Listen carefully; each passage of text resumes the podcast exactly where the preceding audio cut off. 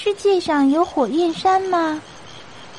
爸爸，孙悟空真有本事，摇身一变就变得那么小，钻到铁扇公主的肚子里头去了。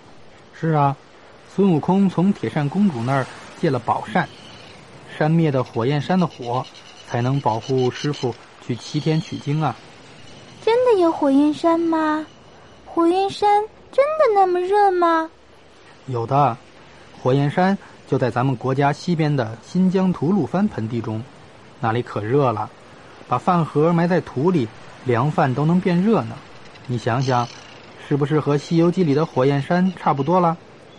我国气温最高的地方就在火焰山，曾经达到过四十八点九摄氏度的高温，这还只是它的气温。吐鲁番地面的地表温度最高能达到八十多度呢，可真让人受不了。